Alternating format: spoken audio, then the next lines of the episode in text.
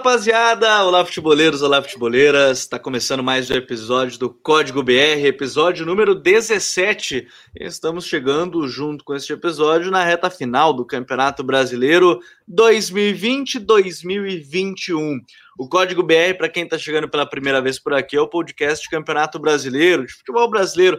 Durante o período, por exemplo, que estiverem os estaduais rolando, a gente pode abrir um pouco mais as pautas, falar sobre os times brasileiros em si a gente vai debatendo aqui durante os episódios, até porque campeonato vai estar tá tudo muito colado, né? Acaba a temporada dia 24, dia 27 já tem os campeonatos estaduais, tem Libertadores da América e certamente a gente vai falar um pouco mais sobre esses temas aqui no Código BR.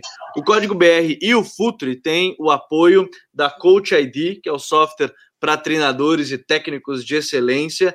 Para você que quer mais informações, basta mandar um e-mail lá para comercial.futre.com.br. Também junto com a nossa plataforma de, do Apoia-se. Se você quiser conteúdo exclusivo no Futre Club, apoia.se barra conteúdo, comunidade, relacionamento. Por exemplo, a gente está gravando agora além dos temas de, enfim, futebol, o pessoal tava querendo comentar, comentar o show do The Weeknd no Super Bowl. Então é diverso, né? O pessoal que tá lá no nosso grupo exclusivo do Futuri Club tá falando sobre tudo 24 horas, ou pelo menos quando o pessoal tiver acordado, né? Porque nem todo mundo fica madrugando aí 24 horas por dia. E também o Futuri Pro, nosso departamento de análise e departamento de análise e mercado do Futuri, que está trabalhando pra caramba nesse fecha, a, a abertura da janela, fechamento também da janela internacional, algumas saídas, chegadas, tudo isso com jogadores que indicamos fazendo gols na Série A, dando suas assistências.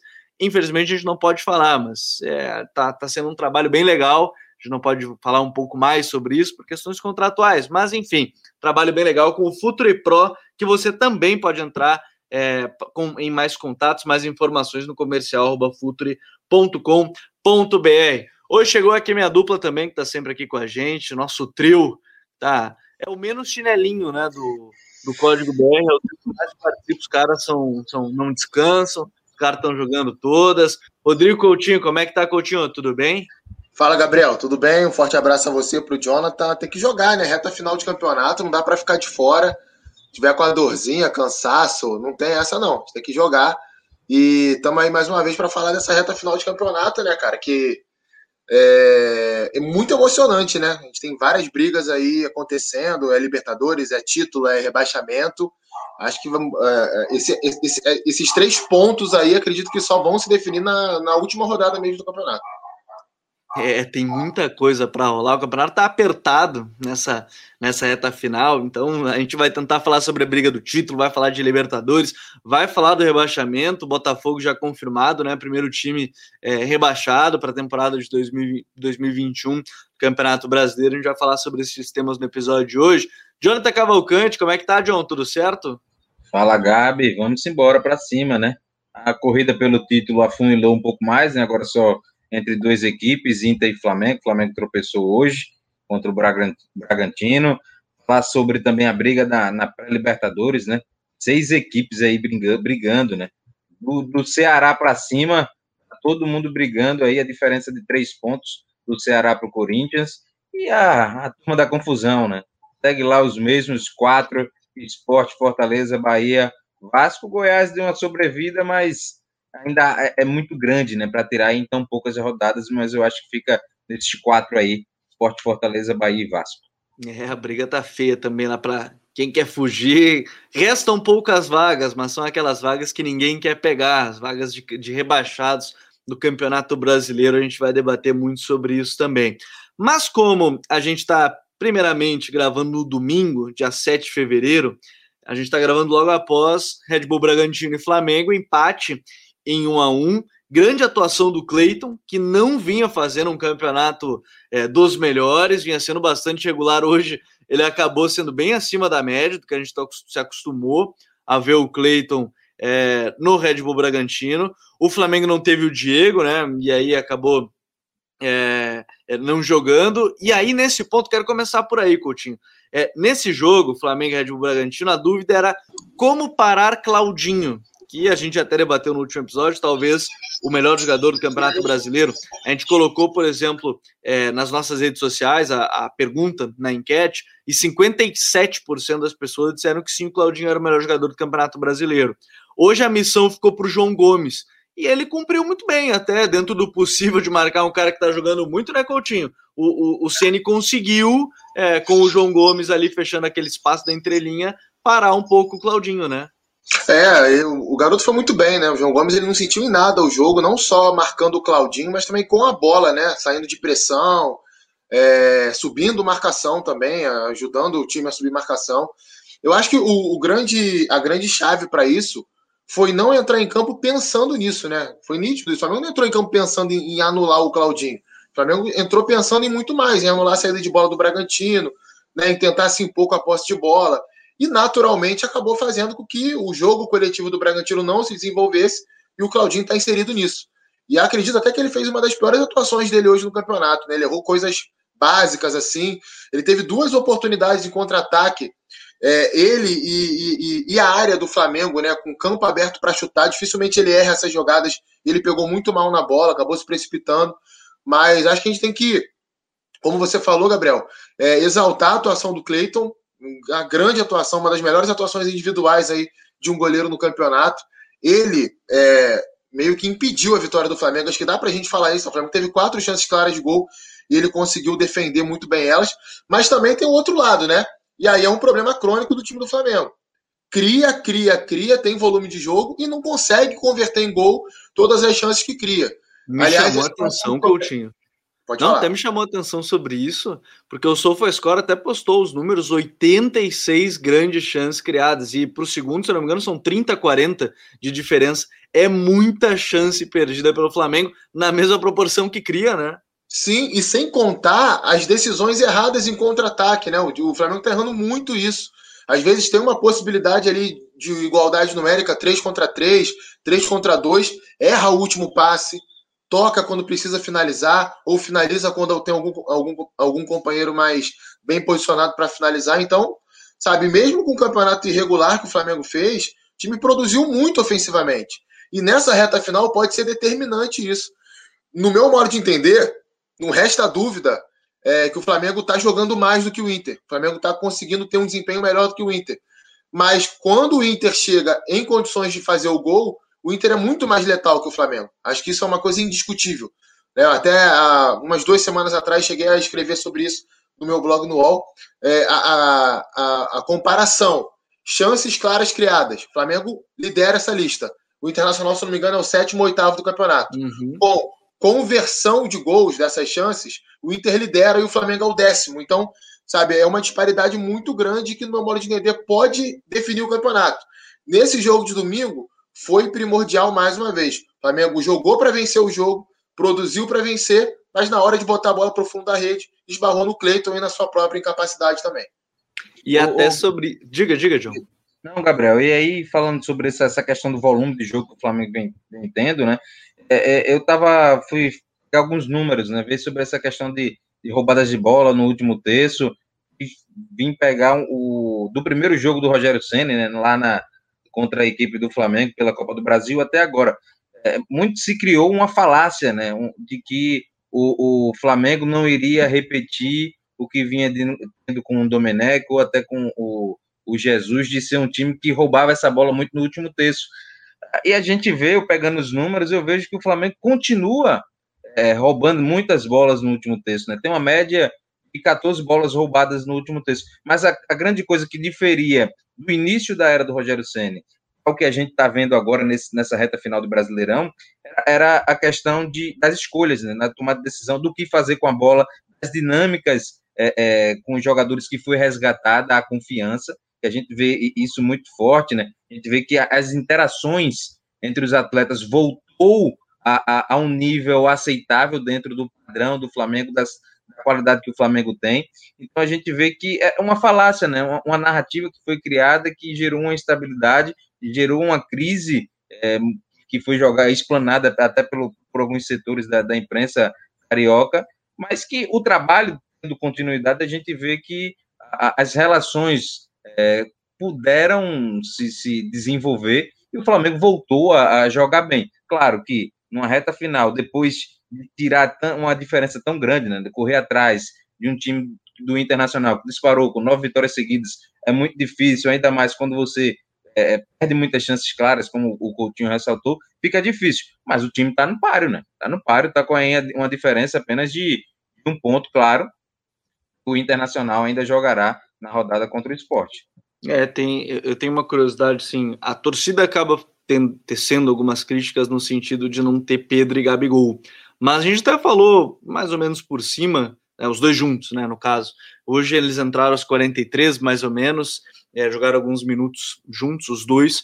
Mas é que, e até a gente falava sobre isso, né, Coutinho? É muito difícil tu ter Pedro e Gabigol quando tu tem que recuar o Bruno Henrique, né? E aí tu vai ter que escolher, pô, Vou tirar o De Arrascaeta de onde ele está rendendo, vou tirar do time, vou tirar o Everton Ribeiro. É, é, é uma escolha. Essa sim é uma escolha difícil, né, Coutinho? Ah, totalmente, cara. E assim, às vezes as pessoas parecem que brincam de falar de futebol, né? Porque quando o Everton Ribeiro tava mal, né? O Everton Ribeiro melhorou nos últimos três jogos, mas o Everton tava mal. Aí você via muita gente falando assim: ah, por que, que não tira o Everton, bota o Gabigol aberto na direita, o Pedro de centroavante e o Bruno Henrique aberto na esquerda? Primeiro ponto é o seguinte: Gabigol e Everton são jogadores totalmente diferentes, né? Um é um meia de criação, drible curto, visão de jogo, mudança de direção, e o Gabigol é um atacante de basicamente atacar espaço. É, o Gabigol ele, ele não vai ficar gerando chances na intermediária. Ele até sai da área, carimba a bola, para criar o espaço que ele mesmo vai atacar ou que o Bruno Henrique vai atacar no segundo momento. Então, assim, se você tira o Everton Ribeiro do time, você precisa automaticamente acrescentar um jogador que se aproxime um pouco dele, né? que tenha um pouco mais de, de criatividade, que, que, que, que, tenha um passe, o último passe melhor, visão de jogo melhor. Não, esse jogador não é o Gabigol. Né? Isso só vai acontecer, Gabigol e Pedro jogarem juntos. É bom que a, que a galera entenda. Só vai acontecer em dois momentos. Primeiro momento, como foi no jogo contra o Bragantino. Tá na reta final do jogo, né? O Bruno Henrique está em campo, você coloca os dois ali e abre o Bruno Henrique porque o Flamengo precisava fazer um gol. Sabe? Uma situação momentânea de jogo. É, ou então, se o Bruno Henrique não jogar, aí você monta uma dupla de ataque com Gabigol e Pedro. Tirando essas hipóteses, é impossível. Nem com o Jorge Jesus isso acontecia.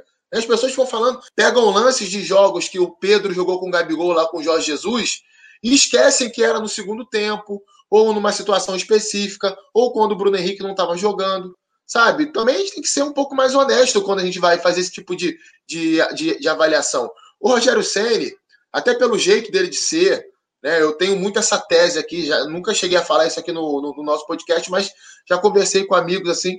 A, a, torcida do Flamengo ela não se identifica com o Rogério Ceni pela linguagem uhum. do Rogério Ceni, pela forma de se vestir do Rogério Ceni, pelo histórico do Rogério Ceni no São Paulo, né? Isso sempre, isso tem que ser é, falado, isso tem que ser, ficar muito claro, porque isso influencia demais na avaliação do trabalho dele, né? E o trabalho dele no Flamengo não é ruim, não. Né? Ele teve alguns erros, sim.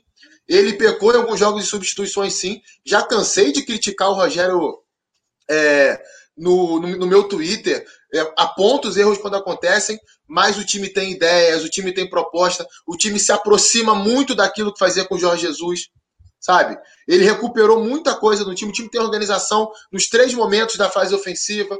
O time melhorou a transição defensiva. O time voltou a marcar lá na frente, como disse o Jonathan, muito bem. E tá fazendo bem. Hoje o Flamengo, nas últimas cinco rodadas, não tem um time jogando melhor que o Flamengo no Campeonato Brasileiro, não. Mas o Rogério não, não tem como fazer gol. O Rogério não tem como cortar uma bola que o Isla deveria cortar de uma forma simples. Isso não pode acontecer, gente. Então, assim, vamos devagar também, vamos com calma né, para fazer a avaliação correta da, daquilo que acontece dentro de campo. Eu acho que e, e Coutinho, ele conseguiu, com pouco tempo que ele tem, com o calendário acavalado que, que, que tem no Campeonato Brasileiro, ele conseguiu, com pouco tempo, corrigir algumas situações, né? Trouxe o Felipe Luiz para fazer essa saída de três, para dar um pouquinho de proteção, um pouquinho mais de qualidade, é, recuou a, o Arão para fazer a função de zagueiro na ausência do, do Rodrigo Caio, dando um pouquinho mais de velocidade, também de qualidade no passe. Veja, é, a gente tem que analisar o trabalho como ele é feito, né? Apontar, apontar críticas, claro, quando há os erros, mas entendendo que faz parte do processo, né? Faz parte do processo de, de entendimento do clube, do, do, entendimento do que os jogadores é, estão acostumados, das, das relações que os jogadores estavam acostumados a ter dentro de campo, é, de se conhecer por memória, e aí o treinador vai tentando pegar tudo isso, né? Porque o cara chegou no meio da temporada. O cara estava todo programado, mentalizado por, um, por, uma ideia de jogo lá no Fortaleza. Ele conhecia os caras de, de cós salteado, né? Chega no Flamengo é outra coisa, Até pô. porque ele montou tudo por lá, né? Foram três anos ah, montando o clube no Fortaleza. E aí, pô, aí eu vejo muitas vezes uma falta até de honestidade da galera, porque não se identifica, porque essa questão da, da, da taça das bolinhas, campeão de 87, é, quem não é, quem não é, e fica essa questão de, de, dessa rivalidade, e aí começa a respingar no trabalho do Rogério, que é um trabalho muito bom, é um trabalho bom no, no cenário brasileiro, diante do tempo que ele teve. Eu acho que eu acho que a, a direção, né, depois que teve esse até cogitado que não, não, o último jogo era contra o Goiás, acho que tem um pouco mais de calma, a direção tem que pensar mais racionalmente no futebol, no que quer para o Flamengo. Acho que a, gestão do Flamengo tem que pensar no que quer para o Flamengo para a próxima temporada e aí ver se realmente o Rogério tem condições de atender as expectativas. Eu vendo e analisando o trabalho, eu vejo que o Flamengo tem ideias, começou a ter aderência dos jogadores, e aí começou a, claro, a gente ver o desempenho em campo. Acho que esses três fatores se, se, se, se juntaram e, e, e, e formaram o que a gente hoje vê é, no Flamengo em campo. É, e, e, dentro dessa ideia, eu acho que tem muita coisa rolando no Flamengo. Também o, o Rogério começou num, uma questão acabalada de calendário, bem como o Jonathan disse. Depois começou a ter semanas mais cheias essa questão do Arão é muito interessante da, da mudança, ele trouxe algumas alterações até de conseguir, é, carregando a bola, limpar algumas marcações, lançamento longo dele tudo mais, enfim, é, o, o, Flamengo ele tem melhorado dentro, dentro do possível, dentro de um calendário que não dá para fazer tantas alterações, senão você pode perder a mão até seu trabalho, é perder um grupo. Não, né, né, Gabi? Não é novidade, né? Se o, o torcedor do Flamengo é, ver um pouquinho mais dos jogos do Fortaleza que ele fez, ele já experimentou o Derlei como zagueiro, Derlei que é volante, aquele volante mais caçador, né? Não tem tanta qualidade no passe, mas é veloz. Ele já colocou o Bruno Melo, que é lateral esquerdo, para jogar como zagueiro. Então, veja que é, são características. A gente, a gente pode é, é, reclamar do Rogério pelo, é, por, por alguns erros que ele pode cometer, mas nunca pela, pela omissão de reclamar pelo processo. Mas o, o, Rogério é um cara que tenta a todo custo o melhor para o clube, e eu vejo isso, né? Eu vejo essa característica, vi isso no Fortaleza e vejo hoje também no Flamengo. Agora, indo adiante, a gente já falou do Flamengo que está nessa questão, o, o, o RB, ainda, o Red Bull ainda está brigando lá em meio de tabela, mas como o campeonato, e aí, de novo, vale citar, é, como o Palmeiras é campeão da Libertadores, se abre mais uma vaga no Campeonato Brasileiro. Hoje ela seria do Grêmio, que é o sétimo colocado. Como a final da Copa do Brasil é entre Palmeiras e Grêmio, é, é preciso pontuar aqui que se o Palmeiras ganhar a Copa do Brasil, a, a, a vaga da Copa do Brasil ela não vai para o vice-campeão. Ela abre mais uma vaga no Brasil. Ou seja, das, no, o Brasil tem seis vagas né, de, de, de, Copa Libertadores da América, mais uma é, da, da Copa do Brasil, e, mais, e aí ganhou ainda a, a Libertadores da América. Então, Hoje, a tendência, é, como o Fluminense, como o Grêmio é o sétimo o Palmeiras o sexto, e aí já é G7, a tendência é que, independente de quem ganhar, teremos o campeonato com G8. E isso é muito importante no que a gente está falando, por quê? Porque o oitavo colocado hoje é o Corinthians, com 48 pontos, está à frente do Bragantino, à frente do Santos, o Bragantino também com 48, o Santos com 47, Atlético Paranaense, Atlético Goianiense 46 e o Ceará 45. Na teoria, faltando quatro jogos, todo mundo está brigando por essa vaga ainda. É, é uma última vaga ainda é, sem estar confirmada, porque não teve a final da Copa do Brasil, mas esses clubes estão brigando sim, e é algo que a gente vai debater também, essa briga desse meio de tabela, que tem alguns times aí, o Santos que chegou na final da Libertadores, não deve nem permanecer o Cuca, né, a informação que se fala já em spoiler é que ele não vai permanecer, a busca por um treinador, questão do Atlético Paranaense, Atlético Goianiense, que a gente já citou no último episódio, bem legal como esse projeto tem dado certo. Mas lá na parte de cima, é, o empate deixou o Inter ainda na liderança, né? A rodada passada, teoricamente, deu o que se esperava, né? O Inter, um empate, até uma derrota, talvez, para o Atlético Paranaense jogando fora de casa, o Flamengo ganhando do Vasco da Gama. E o Inter pode voltar a retomar e ter quatro pontos à frente do segundo colocado, que é o Flamengo. Mas pega um esporte, o, o John, que está bem desesperado também nessa briga para não cair, apesar de ter um ponto a mais que seus adversários, um ponto a mais que Fortaleza, um ponto a mais que o Bahia, um ponto a mais que o Vasco, é, mas é um jogo fora de casa, é, pro esporte, né, em casa, pro Internacional.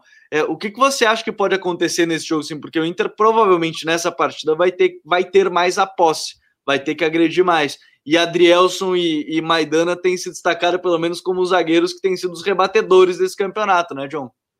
Não, claro. É, eu, eu espero, assim, o, Jair, às vezes, é, o excesso de confiança pode atrapalhar muitas vezes, né? Nesse jogo contra o Flamengo, ele quis jogar de peito aberto, né? Com o Flamengo marcando alto, e o que a gente viu foi uma coisa constrangedora do esporte, né? Mas é, eu acho que nesse jogo contra o Internacional, é, exclusivamente, eu acredito que ele possa montar uma linha de cinco, né? Eu acredito que ele vai centrar com três zagueiros, e aí com o Patrick e o Júnior Tavares nas laterais, o Betinho, o Marcão e também o Marquinhos fechando uma segunda linha com três, e mais à frente da Alberto Thiago Neves, né? Por quê? Porque o time do Internacional tem muita força pelos lados, né? O lado esquerdo do Inter é muito forte, com o Moisés e o Patrick. O lado direito também apesar do Rodinei não ser um exímio um lateral, não ter um acabamento tão bom, mas chega muito ao fundo, dá muita profundidade. O Inter tem uma jogada muito, é, muito interessante, que nos últimos jogos criou muitas chances de gol a partir de laterais. Então, a proteção da grande área, a proteção ali do funil, vai ser algo que o esporte vai querer é, é, deter, né? Principalmente nesse jogo, porque a gente recordar o último jogo que o Inter é, fez com a equipe que fez uma linha de cinco, que foi o Goiás, a gente viu que o Inter teve muita dificuldade. O, o Inter teve muita dificuldade para superar a linha de cinco do, do Goiás. O Goiás, no segundo tempo, foi o senhor do jogo, parecia que estava com a camisa do Internacional, dominou, encurralou. Não vejo o esporte com essa característica de encurralar é, é, a equipe do, do, do, Internacional, mas é uma equipe que vai tentar buscar a transição. O grande problema do esporte é que não tem essa transição, né? Dificilmente ele, ele, ele consegue é, finalizar suas transições ofensivas, seus ataques rápidos, né? É, no jogo contra o Fluminense, nesse recorte recente, foi o jogo que o esporte conseguiu mais é, chegar, né? Chegar na última, no último terço de campo. Chegou por três vezes, finalizou por duas travadas, nenhuma por cima do gol. A gente vê que é muito, mas muito é, pobre a questão do, do dinâmica ofensiva rubro-negra, a questão de criação de oportunidades. O esporte se configura por uma equipe que cria pouco, não à toa tem um dos piores ataques da competição, mas que dentro da, da, da, da sua ideia, né, do, do, do, Jair Ventura e também da direção, que é buscar um, um, um time que seja eficaz, que é, não importa o meio. O meio, o como, não importa para o esporte, não importa para a gestão, o grande, o grande X da questão para o esporte é se livrar do rebaixamento. Vai nisso, vai no jogo de estratégia, jogo a jogo, é, não tem muita, muita coisa ensaiada. Eu acho que o esporte vai se defender em bloco baixo e vai tentar explorar bola parada. O Adrielson e o Maidana são muito fortes, tentar um pênalti aí, como foi contra o Botafogo, é, para tentar sair vencedor. Eu acho um jogo muito difícil. O Internacional gosta de criar um, um, um, volume de jogo muito forte, principalmente nos 15 minutos iniciais, principalmente pelo lado esquerdo, no lado direito com a chegada do Edenilson. É, eu acho um jogo muito difícil para o esporte. Se arrumar um ponto lá no, no Beira Rio é para comemorar bastante. Porque o, o Coutinho, uma coisa que me chama a atenção é talvez o jogo contra o São Paulo tenha sido a grande exceção do Inter em termos de forma de marcar, marcar lá em cima e tudo mais. O jogo contra o Fortaleza foi uma trocação pura, o jogo contra o Red Bragantino foi, acho que o jogo que mais foi encurralado, o Internacional, no sentido de não conseguir achar o, o RB, de, de ter sido bem difícil marcar ali Claudinho Ítalo, e Ítalo na entrelinha e tudo mais. Para esse jogo, vai ter que criar. E, e, o Inter tem tido muitas dificuldades quando a gente fala em criação de jogadas, quando não é um confronto mais trocação pura, né, Coutinho? Pois é, é, assim, tem muita gente dando como barbada a vitória do Inter, né? Uma coisa até normal pela questão do que o Jonathan enumerou aí do esporte, né? É, é um dos piores times do campeonato, assim, da, nessa questão ofensiva principalmente, e oscilou bastante, até quando optou por essa postura um pouco mais defensiva para jogar em contra-ataque, que na realidade é o que o Jair sabe fazer, né? Ele já mostrou isso no Botafogo. E acredito até que seja o, o aquilo que o esporte deva mirar mesmo, né? Se a gente pensar no esporte hoje, é um clube que está voltando da Série B, que não tem um potencial grande de investimento, não tem um grande elenco, então tem que tentar se proteger para não perder jogos, né? E acredito até que esse jogo contra o Inter, vai, a gente vai ver aquela retranquinha bonita mesmo do, do, do Jair Ventura, que ele gosta de colocar em prática, e provavelmente o Inter tenha dificuldade com isso. Sabe, a questão do, do encaixe de característica né, da, das duas equipes é algo que o Inter pode ter dificuldade, sim. Você mesmo falou, Gabriel, quando é, encara pela frente esses cenários, o time colorado ele tem dificuldade. Né? O Inter é um time que se sente muito confortável quando o adversário tem mais a posse de bola, quando o adversário, ou até mesmo quando o adversário tenta adiantar a marcação, porque utiliza a ligação direta para encontrar os espaços nas costas da, da, da defesa rival. Bola parada do Inter é muito boa também, bola parada ofensiva do Inter é, é muito eficaz. Talvez esteja aí a grande chave para conseguir abrir o placar contra o time do esporte, mas eu acredito sim que o time vai ter essa dificuldade. Estou é, curioso para ver. Tirando o caso do Inter fazer um gol logo no início do jogo, que aí mudaria muito o cenário, né? Obrigaria o esporte a sair um pouco e mais. é sempre a tentativa do Inter, né? Fazer é. esse golzinho no início para abrir um pouco o jogo. É muito nítido isso, né? É muito nítido isso. Até quando a estratégia não é tanto marcar lá na frente o jogo inteiro, o Inter faz isso ali por 10, 15 minutos para tentar forçar um erro, fazer um gol e puxar o time para trás para jogar em contra-ataque. É, vamos ver, vamos ver como é que vai ser a realidade desse jogo aí no meio de semana, se o Inter vai conseguir isso. Mas acho que é um jogo bem traiçoeiro para o Internacional e, e, que o pessoal não ache que, é, que são favas contadas, não. Porque existe uma coisa é, que a gente tem que considerar que é o, é o encaixe do jogo. É o encaixe do jogo. O Inter tem muita dificuldade com esse encaixe que, que o esporte acaba oferecendo. Vamos ver como é que vai ser quando a bola rolar. É, eu tenho muita curiosidade também pelo jogo de costas do Yuri Alberto, que é, é um centroavante, fato, mas esse jogo de costas ainda ele tem sofrido um pouco, tá em plena adaptação, um garoto ainda, né? Tem, tem lá seus 20 anos, mas é algo que às vezes o Abel tem optado mais pelo, pelo seu xará, né? O Abelito, em alguns segundos tempo, coisa assim, para segurar o jogo mais direto, para tentar da, o time dar uma respirada, porque o Yuri acaba sendo mais mais vertical. Tô bem curioso também para essa partida aí no duelo, porque aí sim teria, né? O Yuri vai ter que enfrentar duas torres, né? Que são o Adrielson e, e o próprio Iago Maidana, que aí sim matou, né? Com seus é, 1,92, se eu não me engano. Acho, é isso. Eu acho que ainda vem o Thierry, né? O Thierry é uma possibilidade real, entrou no último jogo contra o Botafogo, o esporte fechou a casinha, né? O jogo terminou, acho, com, com três zagueiros, quatro volantes, fechou realmente é, e levou um sufoco da equipe do Botafogo. É por isso que eu estou cogitando essa linha de cinco, com, com, com, três zagueiros. Ou vem o Thierry ou vem o Chico, né? O Chico que é um, um zagueiro mais um zagueiro canhoto. Mas o, o Internacional pode aproveitar muito é, o, o, meio espaço, né? O espaço entre o lateral e, e, o zagueiro, principalmente do lado direito, né? O Patrick tem passado por um momento de muita instabilidade, né? Tem errado muito o posicionamento na linha de quatro. É, foi assim que o Flamengo é, ocasionou o primeiro gol do Flamengo, né? Depois de um passo do Arrascaeta. Então, é, é, eu acho que interessante o, o Yuri Aberto, que gosta de fazer essa diagonal, né, por ali, nesses setores, aproveitando, acho que é um, é um bom ponto para o Inter explorar. O esporte vai tentar aí na Patrick Dependência e no Thiago Neves, que pouco tem rendido, né, o torcedor rubro-negro ainda acha que ele, ele se paga com cinco gols e duas assistências, mas a realidade é que é pouco, né, pouca produção do Thiago Neves num campeonato tão longo que ele vem fazendo. Bom que o John citou da Patrick dependência, é que o Patrick dessa vez vai enfrentar, olha, um lado esquerdo que talvez seja o mais forte do Inter, né, com Moisés e também Patrick, né, aí esse com CK, não que para quem está ouvindo faça muita diferença a pronúncia, mas sim, sempre no rádio não muda absolutamente nada, Patrick e Patrick, mas é, é, é uma disputa que ele vai ter que cuidar muito mais, talvez, a marcação do que conseguir chegar à frente, porque vai enfrentar um, um, duelo de é. bastante força física, né? O, o, Gabriel, isso aí eu acho até que o, que o Jonathan falou tem muito, tem muito a ver da questão da, da montagem da linha de cinco, né? Porque é uma forma de você se proteger melhor. Tem realmente é. isso, né? O Patrick é um cara ali que ele gera. Patrick e Edenilson também, né? Os dois, dois eles geram Sim. muito jogo ali, né? Meio que individualmente para o Inter no ataque. E o Patrick ele arrasta todo mundo ali pelo lado direito.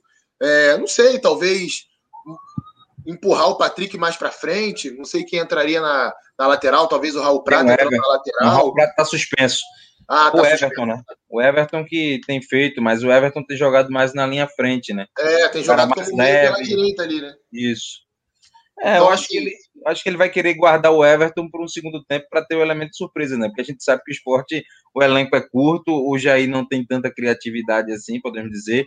Tem um certo receio de usar alguns garotos da base, como, como o próprio Gustavo, que é um cara que tem um poder de criação, que chuta bastante de média e longas distâncias, se destacou no Campeonato Brasileiro Sub-20, mas tem tido poucos minutos, né? Quando o jogo já está resolvido contra o esporte, ele tem entrado ele tem dado mais minutos ao Bruninho, que chamou agora. Eu acho que o Bruninho pode entrar no segundo tempo. Eu não vejo muita coerência aí do Jair, mas é isso. O esporte, o esporte é um, é um time muito previsível, depende muito do Patrick, é de uma bola parada do Thiago Neves para tentar resolver. O Dalberto tem muita dificuldade né, para finalizar, para reter a bola, até porque ele é um jogador de atacar o espaço, né?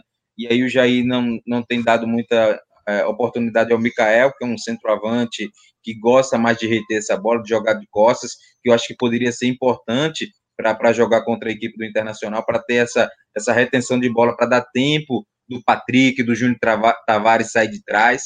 Mas são, são escolhas do Jair, são, são escolhas um pouco é, difíceis de aceitar, mas quem sabe é ele que está lá dentro, né? Tá, tá treinando todo dia. É verdade, ainda tem, tem mais essa, essa situação. É, é, é interessante ver que a gente tem essa, essa visão, mas de fato, quem está acompanhando lá todo dia ainda pode ter alguma outra variação que possa achar como enfrentar o Internacional dessa forma.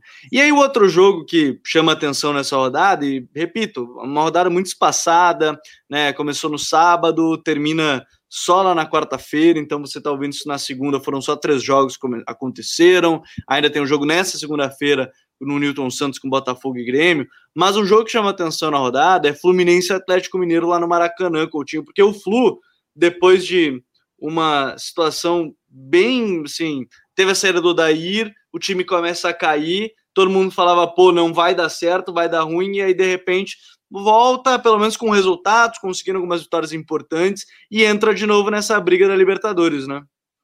É, e assim, é, o que acontece ali no Fluminense não tem muito mistério, né? Por mais que uh, tem muita gente que acha ou o Fluminense está na quinta colocação é um mistério.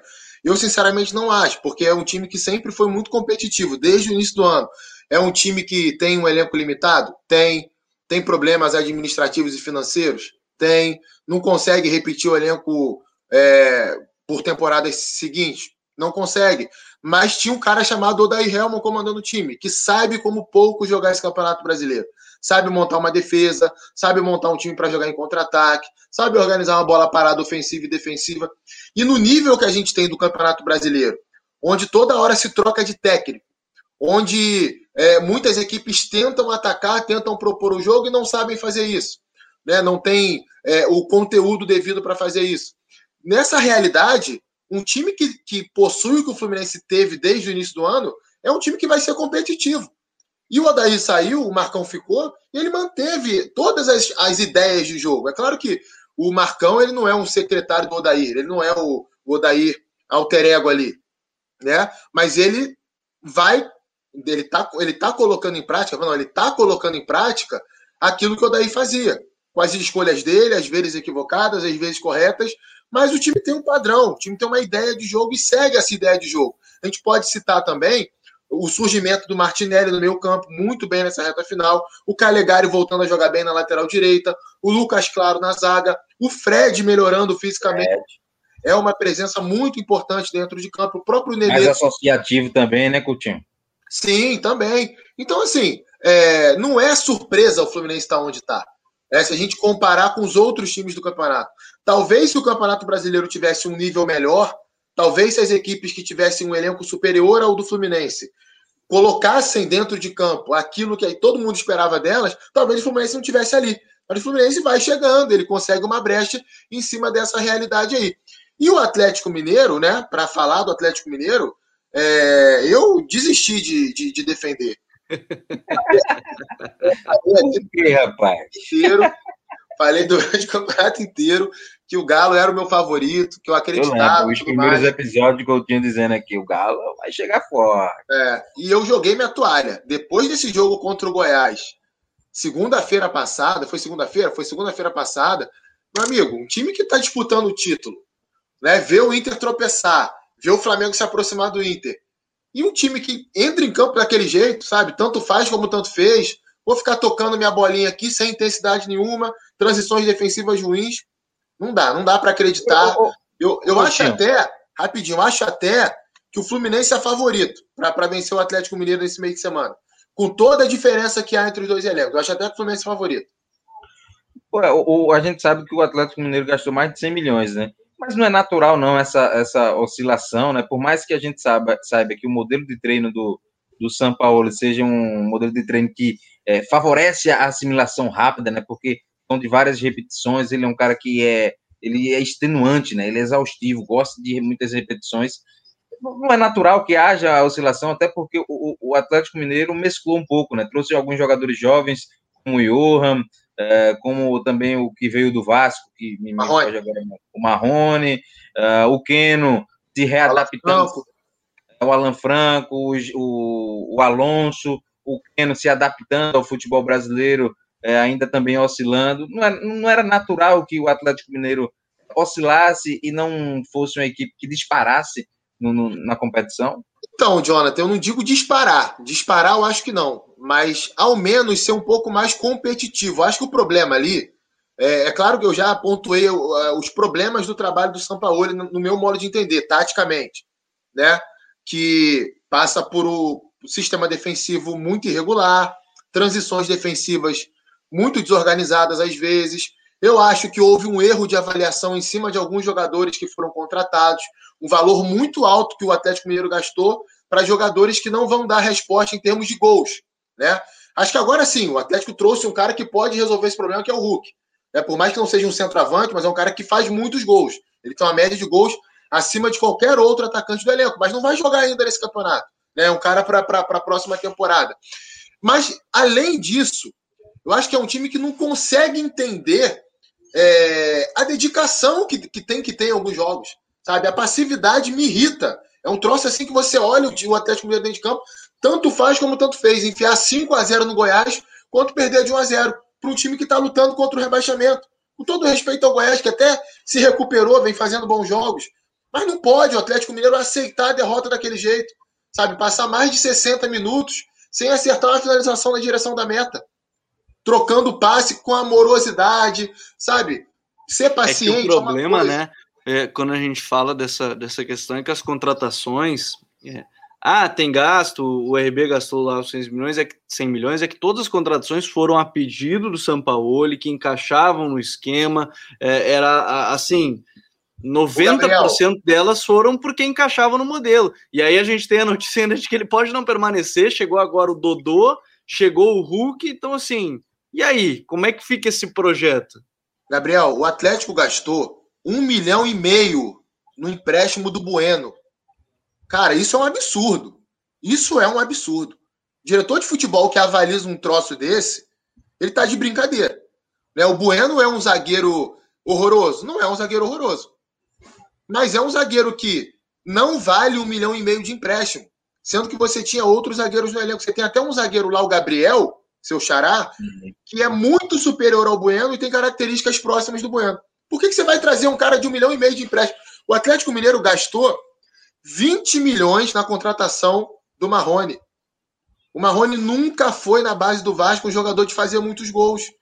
Sempre foi um extremo muito é, eficiente em contra-ataques, atacava bem a área, mas tinha problemas de finalização.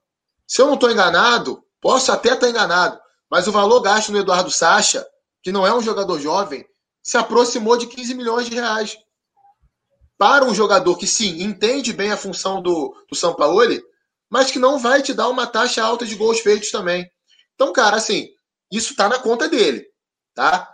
Eu não tô, de, vou falar isso, o que eu falei isso aqui há duas semanas atrás. Vou repetir. Não acho que seja um cara que faça um trabalho ruim. O trabalho dele é bom, mas ele tem que ser cobrado por algumas coisas, sim. O dinheiro que o Atlético gastou está na conta dele. E não foi montado um elenco que é, atendesse tudo aquilo que o time precisava.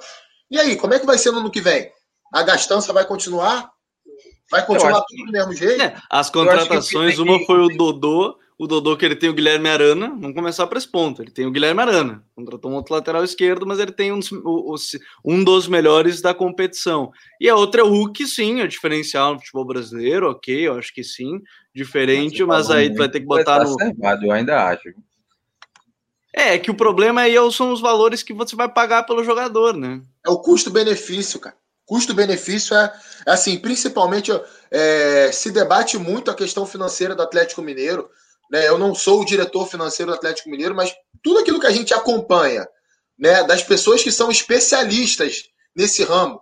Né? Tem pessoas que, que trabalham muito seriamente com isso. A gente pode citar alguns aqui e que tá se né? dedicam né? a avaliar é, os balanços dos clubes, né, a saúde financeira dos clubes, e o sinal de alerta está ligado. É, não, não é uma. O, o, Atlético Mineiro não goza financeiramente da mesma tranquilidade que outros clubes brasileiros gozam. Então, você vê um clube gastando esse caminhão de dinheiro, não tendo o retorno devido dentro de campo. E aí, quando eu falo de retorno, é claro, você poderia é, entender uma oscilação? Poderia, mas não desse jeito. Mas não dessa forma. Sabe, o Atlético poderia estar brigando por esse título de uma forma muito mais contundente na reta final do campeonato. E, e, e, e o, resultado não, não, não, não vem aparecendo dentro de campo. Pode ser que apareça no ano que vem? Pode ser. Mas mesmo assim, para o que o clube gasta de dinheiro, para o que o clube é, é, elevou, vamos colocar assim, a cotação de alguns jogadores, não sei se vai ser suficiente, não. Vai ter que jogar muita bola para dar essa resposta dentro de campo.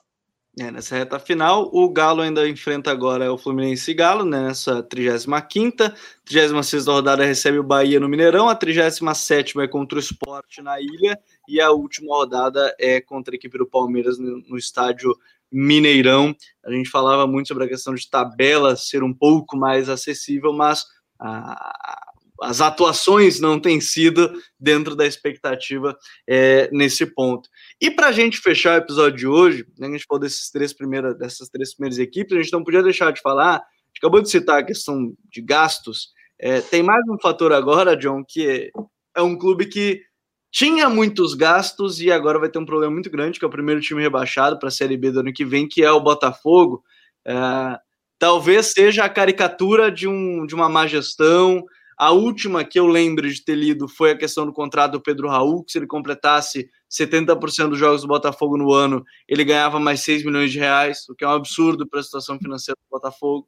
Então, assim, talvez seja caricatura de algo que o Botafogo vai ter que se reconstruir muito, né? Vai ter que se reconstruir muito.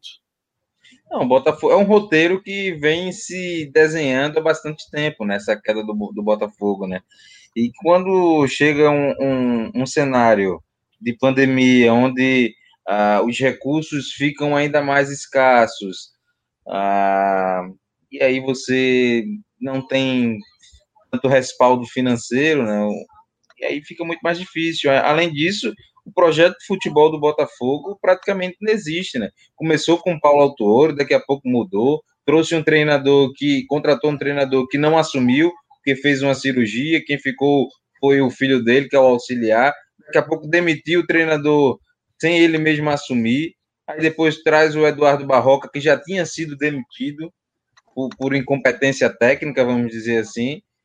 É difícil, né? Difícil a vida do Botafogo. São oito treinadores, se eu não me engano, praticamente no ano, né? Então, é, assim... contando, contando os interinos, sim. Né? Contando Nossa. os interinos, sim.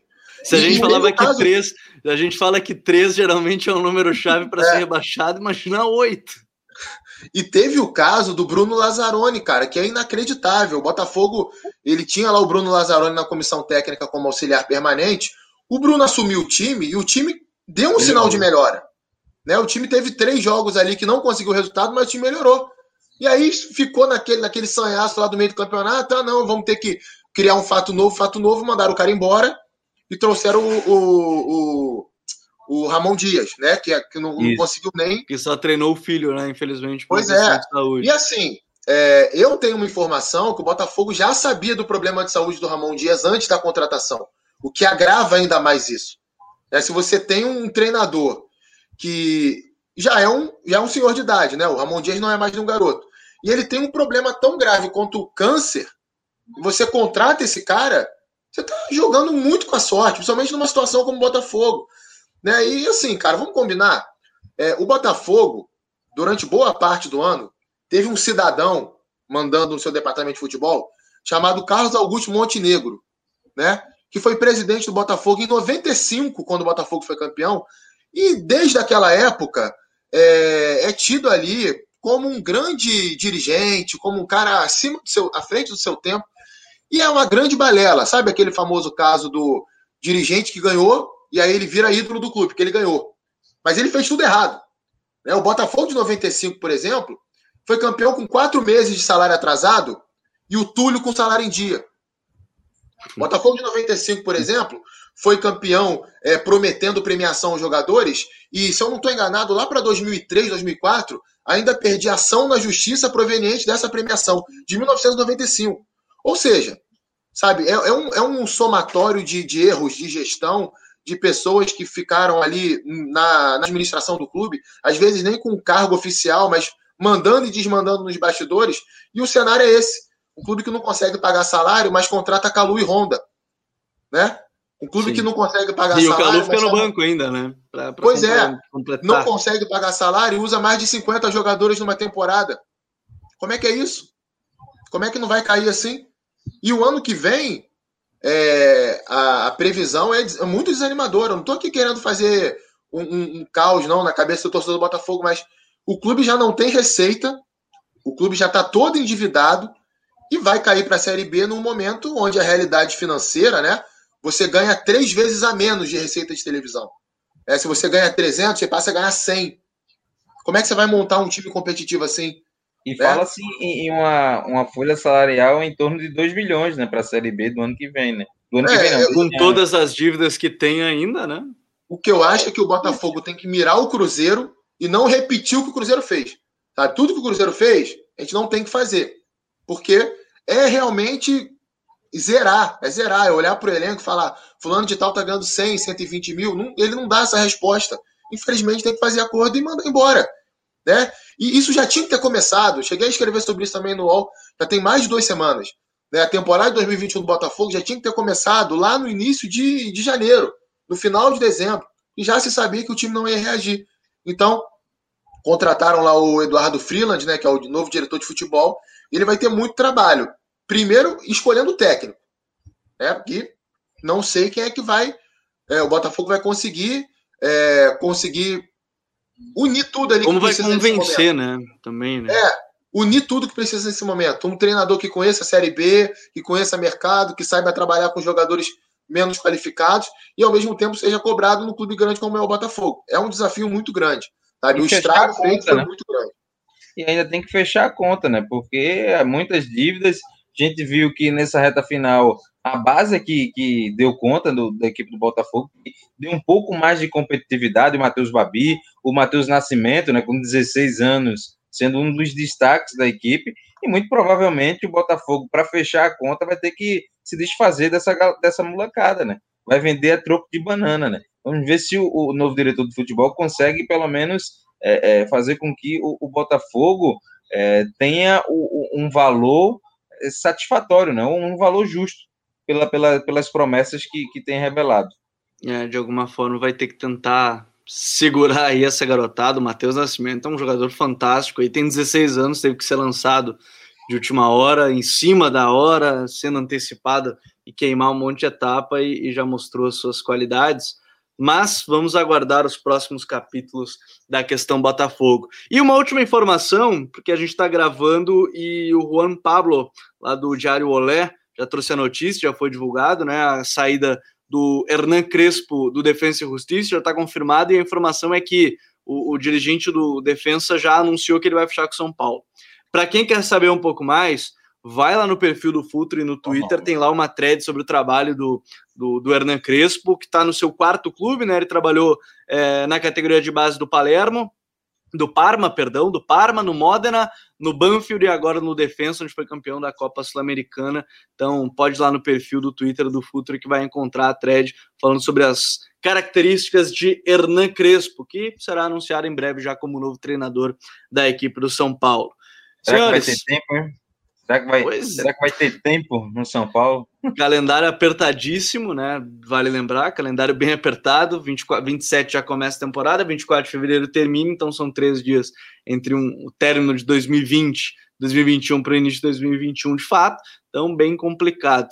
Mas, senhores, vamos ficando por aqui. O episódio foi bem bacana hoje. A gente falou de diversos temas importantes aí nessa reta final de campeonato. Semana que vem a gente tá de volta também. Coutinho, valeu por mais uma. Valeu, Gabriel. Valeu, Jonathan. Um forte abraço aí para vocês, para a galera que nos acompanha toda semana. Vamos lá, tá chegando na reta final do campeonato. Vou sentir saudade do código BR quando acabar.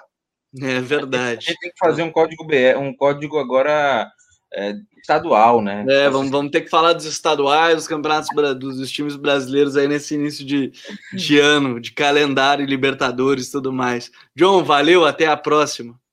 Valeu, Gabi, valeu, Rodrigo, mais uma vez participando aqui.